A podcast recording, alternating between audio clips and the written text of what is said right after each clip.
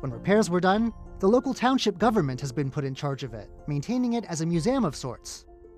Today, Ms. Yang says, the building is filled with information about each chapter in its history. There are maybe fewer artifacts left around than many visitors would hope. For instance, Chen Xinglan himself has not left many traces around, with only photos left to remember him in the school he worked so hard to build. Sadly, Chen's own descendants, now scattered around Asia, don't seem to come by too much anymore. Ms. Yang says one of the most frequent visitors from the family, a grandson of Chen's, is now too old to travel. Still, though, as you can hear in the background of our interview, Chen School is an especially busy historic site, filled with plenty of visitors. It's become a place where Jinmen Islanders go to look back on their rocky history and remember one of their most successful sons, a man who wanted to make a difference. I'm Curious John, and I'll see you again next week.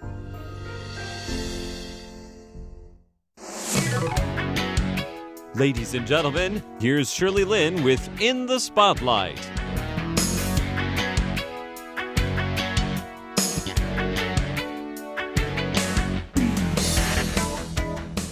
Welcome to In the Spotlight. I'm Shirley Lin. Peter Dernbach is a partner of the Winkler Partners law firm in Taiwan. While he was studying law in the States, he heard of a program to study foreign languages in Taiwan. So he came, having learned a little bit of the Chinese language in undergraduate in the States. Peter's specialty in law is in intellectual property. Last week, we touched on the topic of copyrights. Today, we will continue from there the infringement on copyright issues.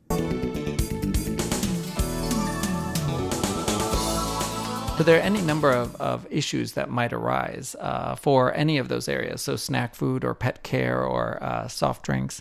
And um, of course, there could be uh, copyright issues, there could be design issues, there could be trademark issues. So yeah. it's it's an it's an area where there's uh, our clients are always innovating. The um, people who are uh, trying to free ride or copy those innovations are always innovating, and so it's something that I don't think will ever uh, stop changing. This is a good example that we brought up because honestly, you know, there are times when you just kind of browse. You go in a convenience store and you just browse through something.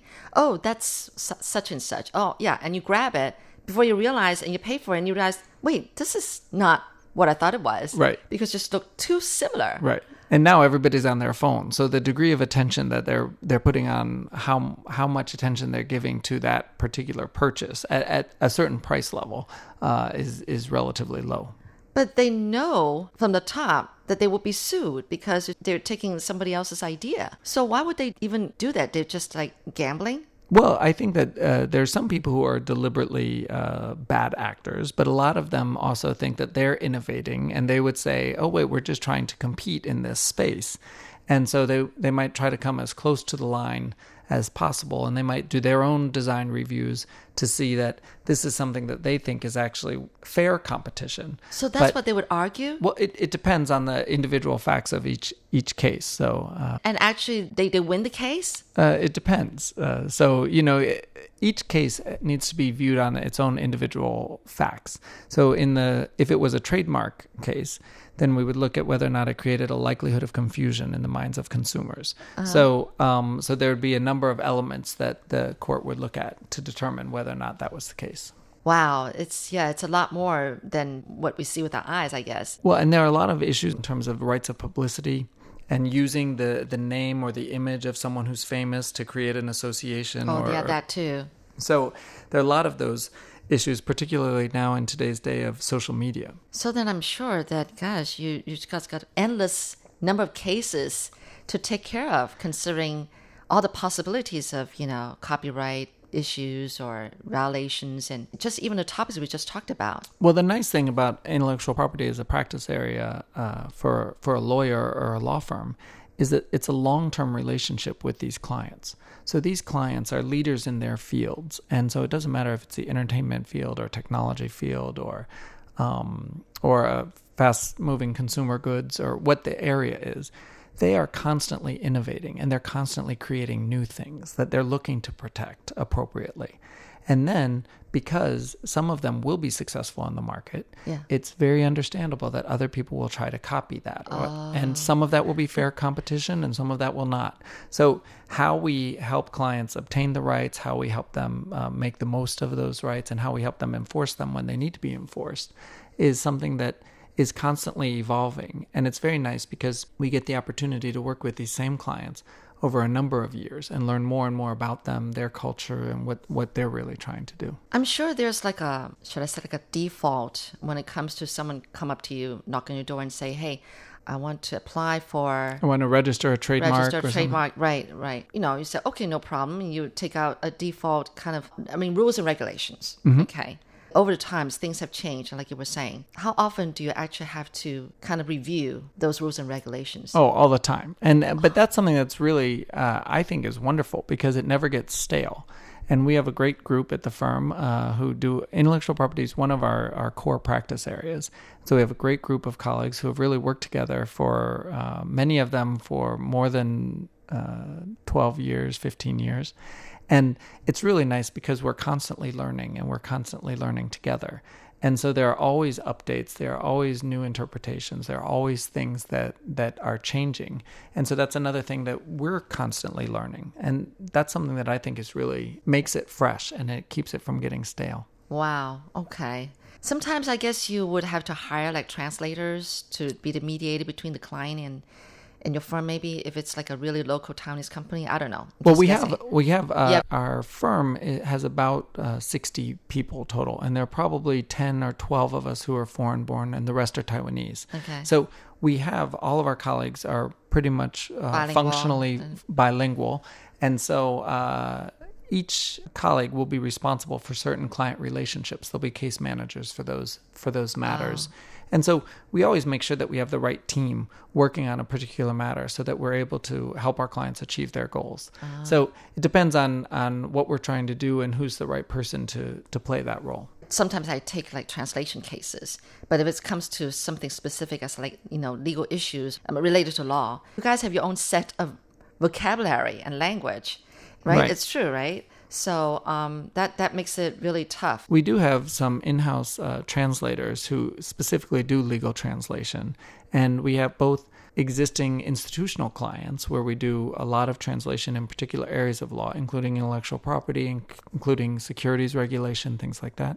But then we also help many of our clients do translations of their agreements, of uh, work rules, uh, different things where we will not only uh, do a translation, but we'll also localize it, where it could be a global organization that has work rules that they're using throughout Asia Pacific, and they need our employment lawyers to help them localize it to, to comply with Taiwan's Labor Standards Act and other related regulations, but then also to prepare the Chinese work rules, which will then be the, the effective work rules for their Taiwan employees. You're listening to In the Spotlight with Shirley Lin. When you first walked in, remember I said that you you, you looked like you just came from a tennis match because you're Yeah. in shorts and a, and a polo shirt. But you said that's the way you dress in the office. Yes. Though it's a law firm, there's a whole lot of uh, environmental awareness and everything that your company is doing, which you know when I read from the reports on the internet is really impressive. Well, thank you. You want to share about that? Sure, we we definitely have a, a dress for the day uh, policy, which I thought the the uh, today it must be thirty some degrees Yes. outside and it's quite humid. I thought the shorts and the polo was the perfect uh, outfit for the radio, and uh, but um, uh, seriously, we have a dress for the day policy, which of course, if our lawyers are going to court or if we have client meetings, then we, we dress professionally in suits and ties and, and things like that. But otherwise, we're going to be judged by the uh, quality and efficiency and creativity of our professional services, not by whether or not we look the part. And so, if we allow everybody to be as comfortable as they can and bring their own authentic self to work every day, they're going to do the best work they can that day. I agree. So it's something that um, there are any number of uh, things about our culture at Winkler Partners that are a little bit different, uh, but they're all very intentional. We really do think about these things, and so our commitment to the environment is something that is really tied into our uh, the DNA of our firm. So we looked at that in two different areas. One was how we can improve our own operations to reduce any negative effect that we're having on the environment.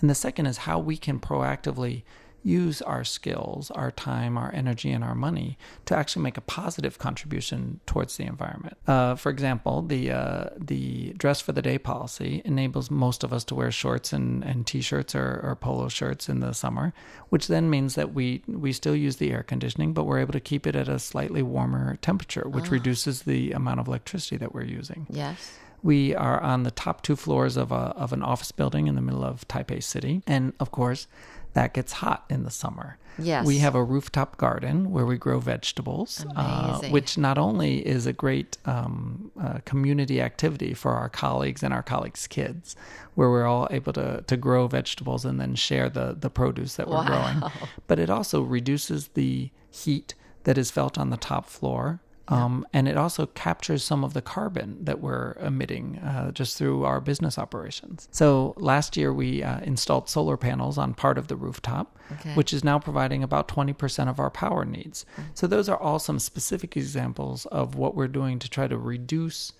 our negative impact on the environment. Yeah. This year, we're very excited because we um, did a reforestation project with the uh, Taiwan Forestry Bureau. And uh, in a place not too far, it's about 20 kilometers from our office, we uh, worked with the Forestry Bureau to do reforestation of a land that is government land. And the um, planted, I think it's 3,550 some trees.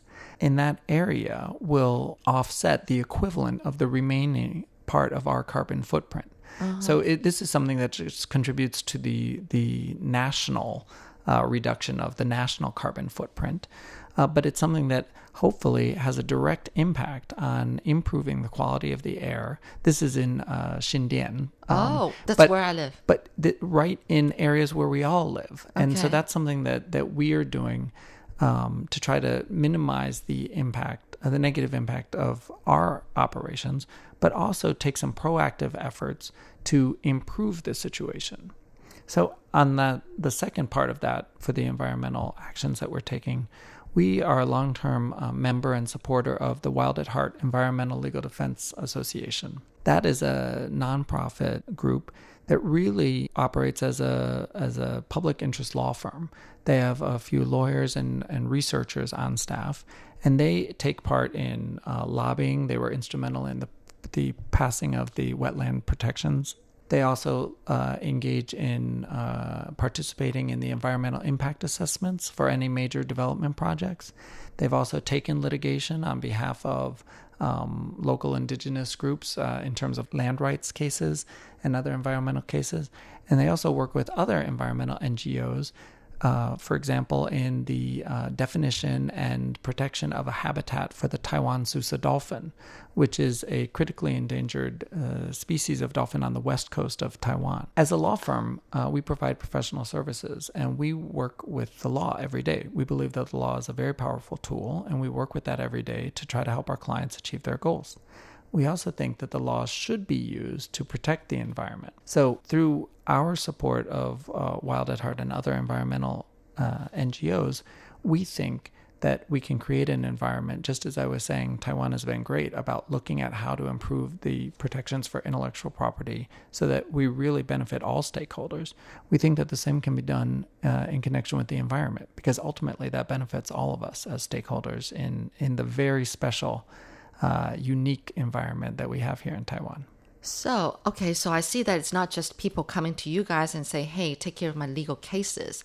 You guys are also doing something to give back to society and also for, you know, kind of like um, enhancing public awareness about environment or other issues that you think are important to to to the world. Yeah. Yeah. So, well, that's great. Our firm is also a certified B Corp, which is a, a benefit corporation, which is, is a group, uh, it's a certification process for any type of company that is trying to use business for good. So you're trying to use the way that you operate and use your business to achieve some kind of social or environmental uh, goals.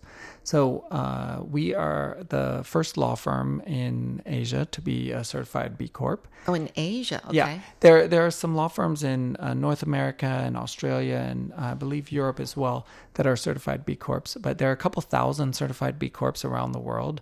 Uh, some uh, very big, well-known companies like Ben and Jerry's, uh, Patagonia, others. Mm-hmm. Uh, but there are also 20 some here in Taiwan. Okay. So it's uh, local Taiwan local, companies, okay. local Taiwan companies that are that are certified B Corps, and they're all trying to use their business to make positive impact and to use it to actually benefit the world.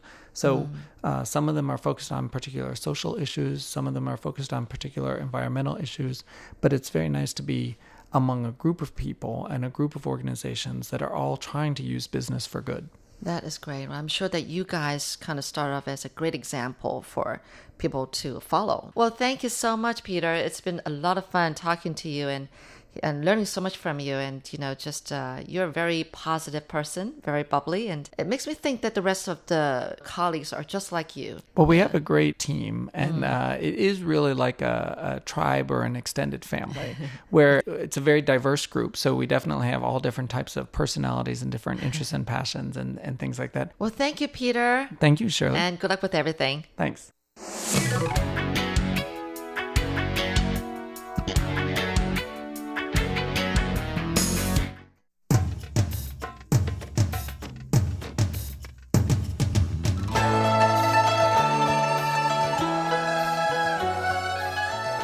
Classic Shorts Stories from Chinese History and Literature. Hello and welcome to Classic Shorts. I'm Natalie So. We're enjoying the greatest poetry from the Tang Dynasty anthology of 300 poems, some of the most acclaimed poems in all of Chinese culture. Now, today we hear some works from one of the greatest poets of all time, Du Fu. Du Fu actually wanted to be a civil servant, but that career didn't work out for him.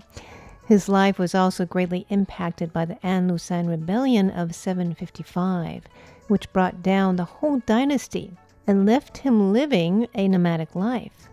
But that is also when he wrote many of his most poignant poems. This first one is about a mountain. It's called A View of Taishan. What shall I say of the great peak? The ancient dukedoms are everywhere green, inspired and stirred by the breath of creation. With the twin forces balancing day and night, I bare my breast toward opening clouds. I strain my sight after birds flying home. When shall I reach the top and hold all mountains in a single glance?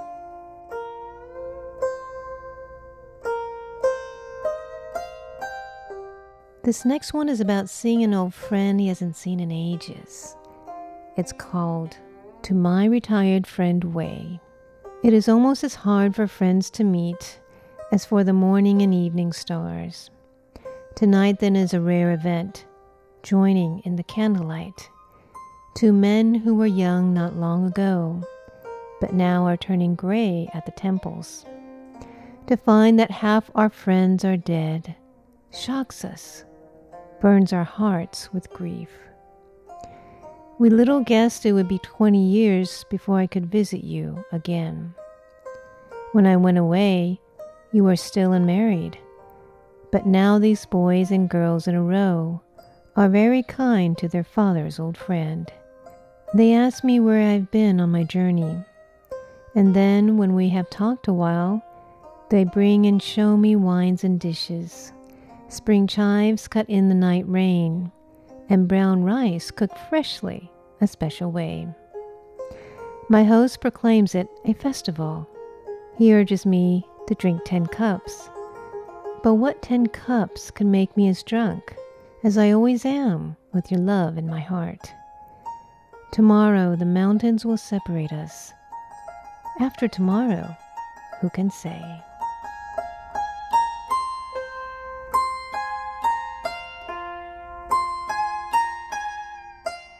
This poem is called Alone in Her Beauty. It describes the loneliness of a beautiful woman he knows. Who is lovelier than she? Yet she lives alone in an empty valley. She tells me she came from a good family, which is humbled now into the dust. When trouble arose in the Quan district, her brothers and close kin were killed. What use were their high offices, not even shielding their own lives? The world has but scorn for adversity. Hope goes out like the light of a candle. Her husband, with a vagrant heart, seeks a new face like a new piece of jade.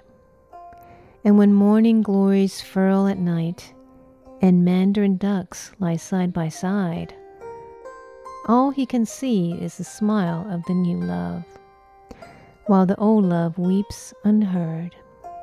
The brook was pure in its mountain source, but away from the mountain its waters darken. Waiting for her maid to come from selling pearls, for straw to cover the roof again.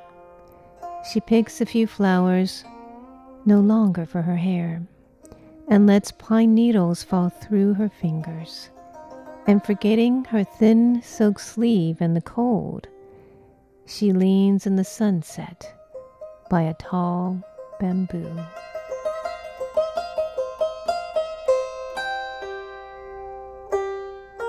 Now, in the autumn of 744, Du Fu met Li Bai for the first time, and the two great poets became friends. Li had a large impact on Du's development as a poet, as he was a model of how a poet and scholar could live. That's after Du had failed the civil service exam. Du wrote 12 poems about Bai, who was a very famous and accomplished poet already at the time. Bai once wrote a poem about him as well. They met again only once in 745. This poem is called Seeing Bai in a Dream. There are sobs when death is the cause of parting, but life has its partings again and again. From the poisonous damps of the southern river, you had sent me not only one sign from your exile, till you came to me last night in a dream. Because I am always thinking of you, I wondered if it were really you, venturing so long a journey. You came to me through the green of a forest. You disappeared by a shadowy fortress. Yet out of the midmost mesh of your snare, how could you lift your wings and use them? I woke, and the low moon's glimmer on a raptor seemed to be your face, still floating in the air. There were waters to cross, they were wild and tossing. If you fell, there were dragons and river monsters. Those are some of the great works of the famous poet Du Fu. Thanks for tuning in to Classic Shorts. I'm Natalie Sell.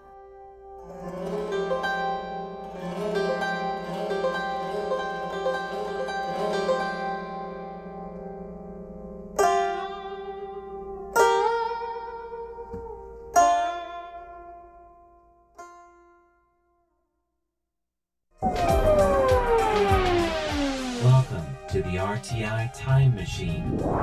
Today's time traveler is, John Van Trieste, and the destination, the 1920s.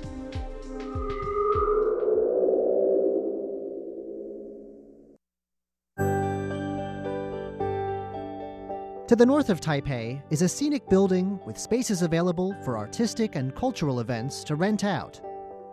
For a fee, you can arrange to get your wedding photos taken here too. From the outside, the official English name of this place, the Grass Mountain Chateau, may seem a bit overwrought. You certainly won't find any of the stone towers or vineyards you'd associate with a chateau here. But while low key, the building does sit in one of Taiwan's most beautiful spots, on the misty and hot spring filled flanks of Yangming Mountain. And while there are few signs of it today, the chateau was once deemed fit for royalty and has hosted some of the most important figures of Taiwan's modern history. Here with me to introduce the chateau and its important guests is Lu Guobin, the site's director. 我们台湾糖业哈，当初是 是属于日本的，所以他他那时候的 Grass Mountain is an old name for what's now the area around Yangming Mountain. This area is a complex of high mountains on Taiwan's northern tip that towers over what's now the city of Taipei.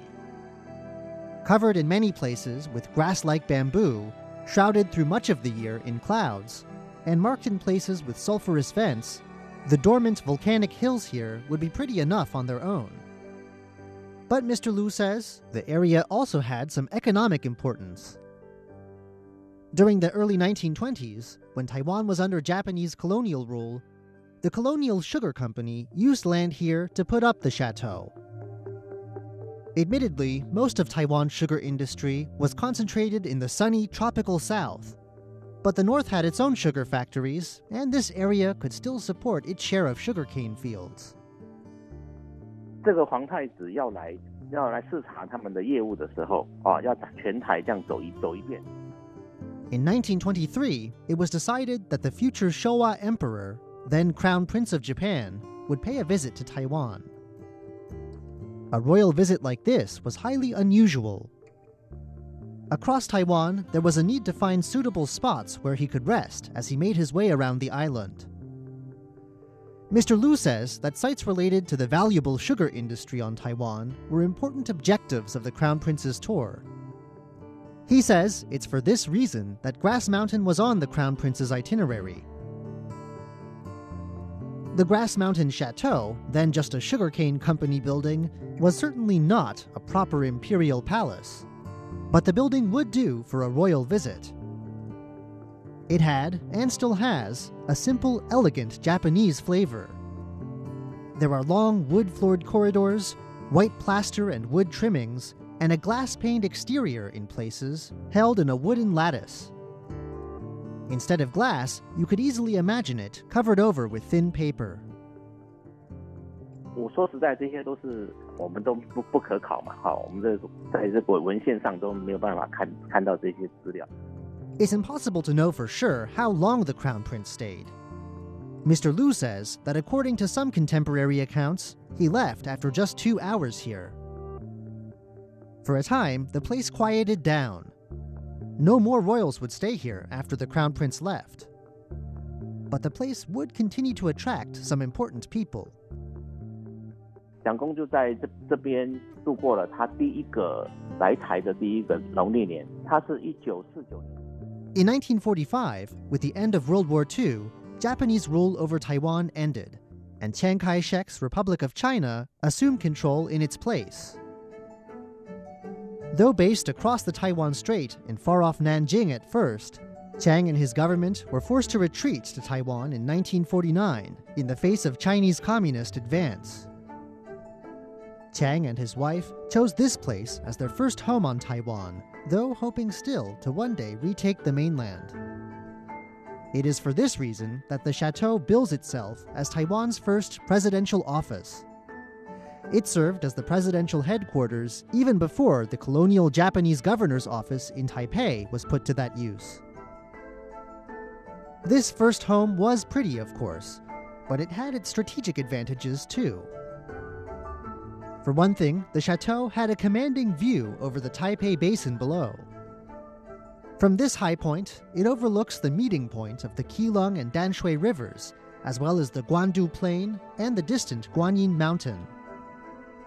This was, of course, a temporary home for the Chiangs, but Mr. Liu says that even once Chiang had been resettled into more permanent accommodation, the chateau continued to have important uses.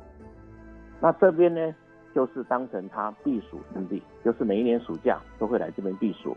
还有就是国事会议。The first, of course, was as a vacation spot for the Chiangs themselves, especially during the summer months when Taipei down below sweltered. The second was as a place for government meetings on affairs of state. A number of important meetings on policy and reform were apparently held within these walls over the years. The third use was as a place for hosting important guests. It was these three functions that the site continued to serve until 1975, the year of Chiang's death. From then on, the place was sealed off, with most of the objects inside eventually taken away. 只有宪兵有在这边有有住所这样，啊，里面全部都是废墟，还有人还有说一些小朋友。 Some local people tell of nearby children sneaking onto the grounds for an adventure. But strictly speaking, the site was off limits, with only some military police around to guard it. It stayed off limits for a long time, until 2003, well after Taiwan's transition from single party rule and martial law to democracy. Even then, as the site was repurposed to host artistic and cultural events, it was only partially open to the public. 在二零零七年的时候，就一把火通通烧光了。二零零七年的四月。 Mr. Liu says that the chateau had already been declared a historic site by 2007 when an overnight fire ripped through the building. The destruction was severe, and it took 14 months of repair work to restore what had been there before. But Mr. Liu estimates what remains now is still 90% intact. He says the fact that it's a historic site does make repairs more difficult. Any project to fix damage requires permission ahead of time, and so you'll find some places with cracks, water stains, and other damage. Overall, though, Mr. Liu says, it's in good shape. 那我们每一年每一期几乎啦哈，每都是一个月左右就会有一个艺文展，啊，像目前 Today, the rebuilt chateau has once again returned to serving as a space for the arts. There are regular, even monthly exhibitions, including an ongoing showcase of paintings by a local art professor. This is a sensible use for an old building like this. The natural surroundings up on the mountainside serve to bring out the beauty of the works on display even more. Still, to get through into the building's layers of history and to learn about the important figures that have stayed here, you'll need to book a tour. For groups of 20 or more, they are available. 啊，那会就介绍这个这一栋当初由来，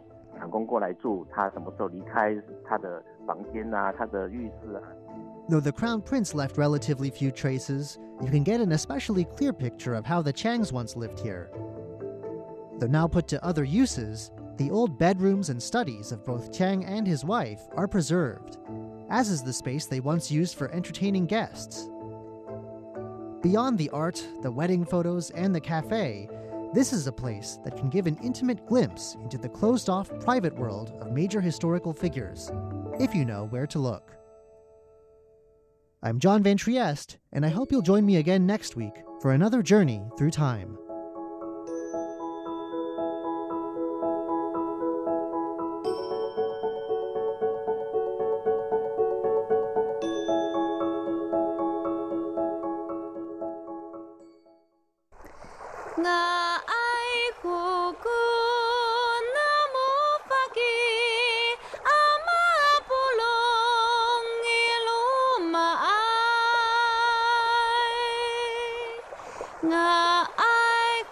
Anini tengirengi sui u banza angha.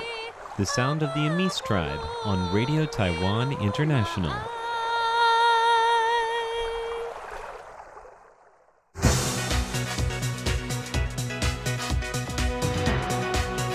Managed to sign this uh, working holiday arrangement last year. It uh, allows uh, young people to spend one year in my beautiful country. April this year, I have to say, uh, we had a fantastic cooperation uh, between the Luxembourg Museum of Modern Art and the Taipei Fine Arts Museum.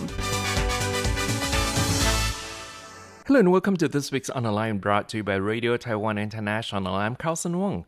Ms. Tania Berchem, the Executive Director of Luxembourg Trade and Investment Office in Taipei, said Taiwan Luxembourg Working Holiday Program was signed last year and went into effect this year. The program allows young Taiwanese and Luxembourgers aged between 18 and 30 to travel and work in Luxembourg and Taiwan respectively for up to one year. Regarding arts exchanges, in April, the Luxembourg Museum of Art and the Taipei Fine Arts Museum launched the solo exhibition of Su at the museum in Taipei. And Su is an award winning Luxembourgish artist, and the exhibition in Taipei will run until the end of July. And to find out more, our guest today is Ms. Tania Berchem, the Executive Director of Luxembourg Trade and Investment Office in Taipei. Taiwan Luxembourg Joint Business Council, and the last one actually dealt with issues such as smart city, mm-hmm. you know, IoT, and circular economy that you mentioned previously. Could you talk about the cooperation in these areas? Mm-hmm, mm-hmm.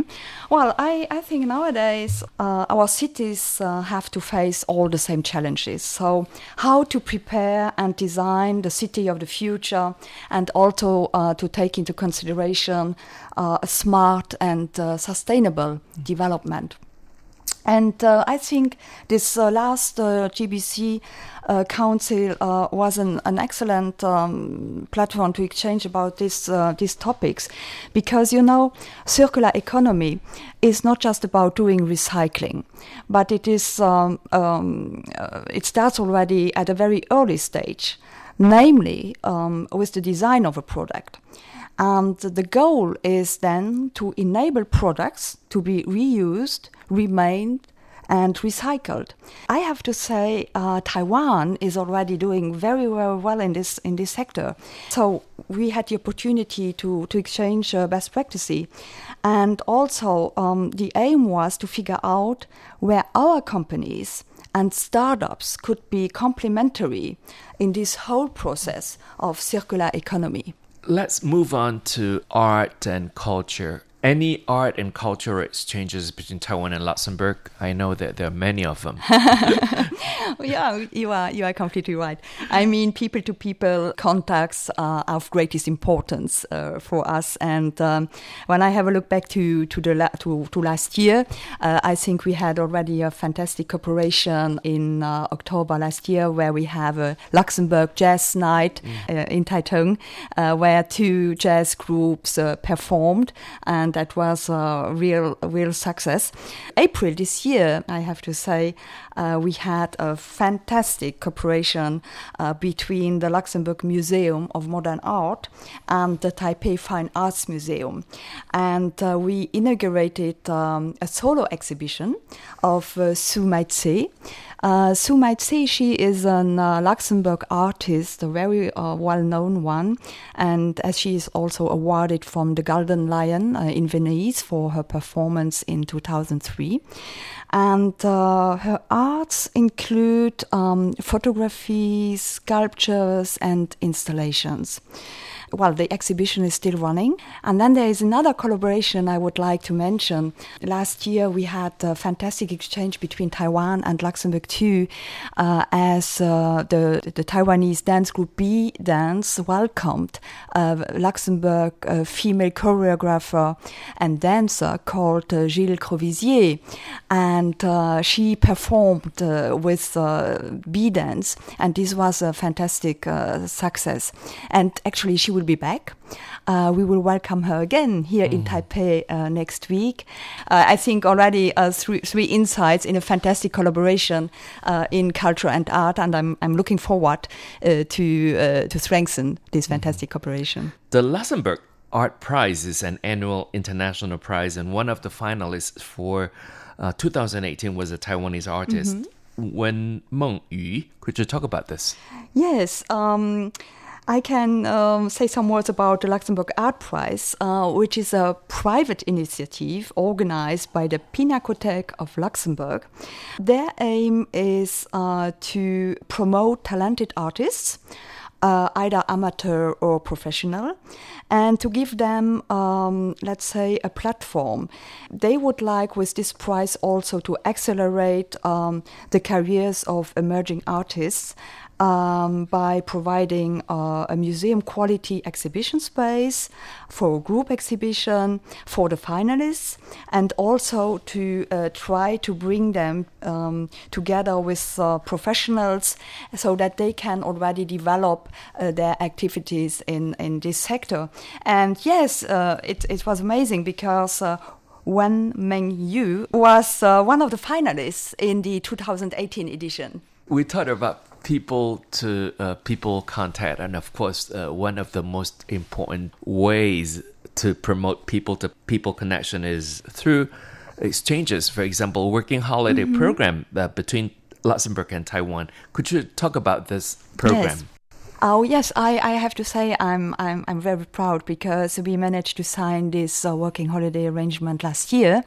We implemented it uh, January first uh, uh this year, and I th- I think the program is fantastic because uh, it uh, allows young people aged between 18 and 30 to spend one year in uh, in my beautiful country, uh, either for tourism studies or even um, temporary employment. What are the benefits of the program? Um, I would say it's a unique opportunity for young people to discover different cultures and different traditions. And I would even say for me, it's a once in a lifetime experience between, you know, the student life and the professional life. You're listening to On Line brought to you by Radio Taiwan International. I'm Carlson Wong, and today I'm speaking with Ms. Tania Berchem, the Executive Director of Luxembourg Trade and Investment Office in Taipei. Apart from sightseeing, what can they do? They can also do part time work Yes, they can do part-time work. They can, for example, work for uh, for six months in the country, or they can do internships. And um, you know, as I mentioned before, as Luxembourg is also a very multilingual country, so they will, of course, have the opportunity to easily learn maybe a new language, mm. or to improve their their language uh, skills. Another thing is you mentioned tourism, but uh, you know, as as the title of the program is working holiday, so holiday is quite important too. And as Luxembourg is located in the in the heart of Europe, so you know you can easily travel to other European uh, countries, yes. European uh, capitals, and to live also, you know, as we call it, the European uh, the European idea, and uh, not to forget that. Um, uh, Luxembourg will introduce uh, from March next year on public transportation for free. Oh, so that would allow, uh, well, also the, the young Taiwanese coming to, to Luxembourg to explore all the main attractions in the country um, for, for free. A little bit about yourself, uh, Ms. Berchem. You have uh, previously done nation branding, and you've been involved in developing the Luxembourg's nation branding strategy. Mm-hmm. Could you talk about this concept? Yes, um, you know, the nowadays um, not only companies are competitors but also um, uh, countries, and uh, you know, Luxembourg is a very small country, and uh, sometimes not very well known abroad. So, and even when we have a look what what's going on with the globalization, so um, the government uh, decided that um, we need to uh, coordinate our action in order to nurture our image and to structure our promotion abroad, and that's why the government decided to um, to develop a strategy to uh, make the Grand Duchy better known and to enhance its economic, cultural, tourist, uh, political reputation uh, throughout uh, throughout the world. But what is very important to underline in this strategy, as we call it, nation branding strategy, it's not about a marketing campaign. It's about content. And the big challenge was for us um, how to define the content how what would be the message? What would we like to tell abroad? What would be the storytelling? And uh, because when you have to work on this so this should also be authentic and credible. And uh, so we had to figure out what what is the country's personality? What are the country's strengths? And that's what's at the beginning a very huge challenge for us in our words, for example, storytelling, mm-hmm. we always think that storytelling is able to touch everyone's heart. Mm. Maybe, but um, you know, you have to be, uh, and that was uh, one of our concerns. You have to be authentic because when you tell um, let's say uh, you have messages and you tell the people um, that uh, you have a fantastic landscape, then when the people will come to your country, so they of course they have to discover and they have to see it. So that's you have to to work with a, um, a true messages. And uh, the big challenge was for us um, how we can define these messages. And um, then we decided to go for, um, let's say, quite unusual approach and we decided to um, to have a bottom up approach. So i think this was also quite unique uh, and um, the idea was to involve everybody in Luxembourg developing this concept. And so we organized a lot of uh, working groups, uh, interviews. We even uh, managed a platform, an online platform, where all the people living in Luxembourg uh, could uh, express themselves and, and, and uh, give us our ideas. And even it was not only about the people in Luxembourg, but we involved also our 200,000 commuters because you know mm. they live with us, they work with us, and they are also our ambassadors. So we uh, we worked also with them, and to make it sure. Uh, short because um, uh, this process took us uh, more than 18 months. And uh, at the end of the day, so after the 18 months, um, we came out with three words I would say it's more than three words, it's three values, and uh, these are the core values of our country.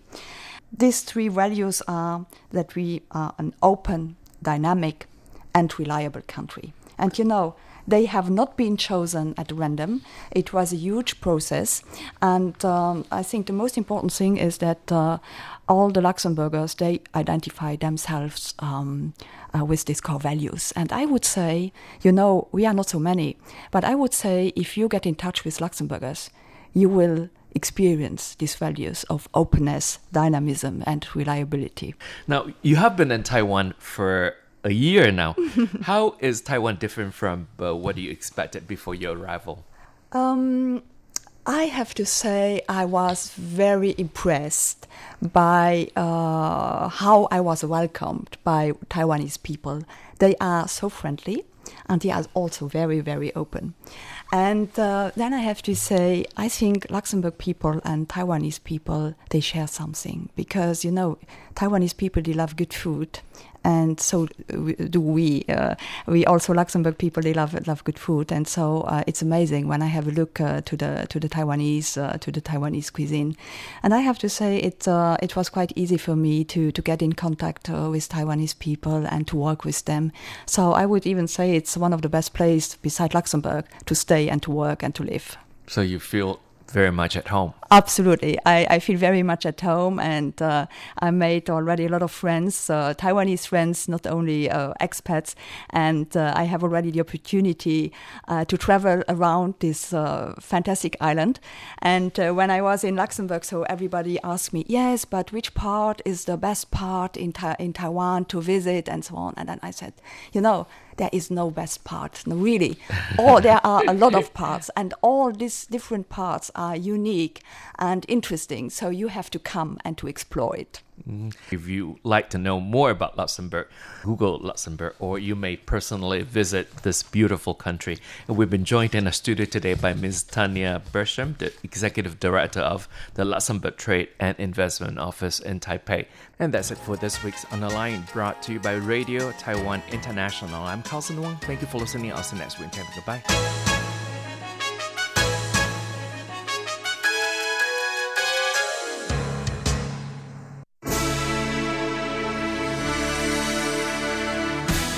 Thank you for listening to Radio Taiwan International, broadcasting from Taipei, Taiwan.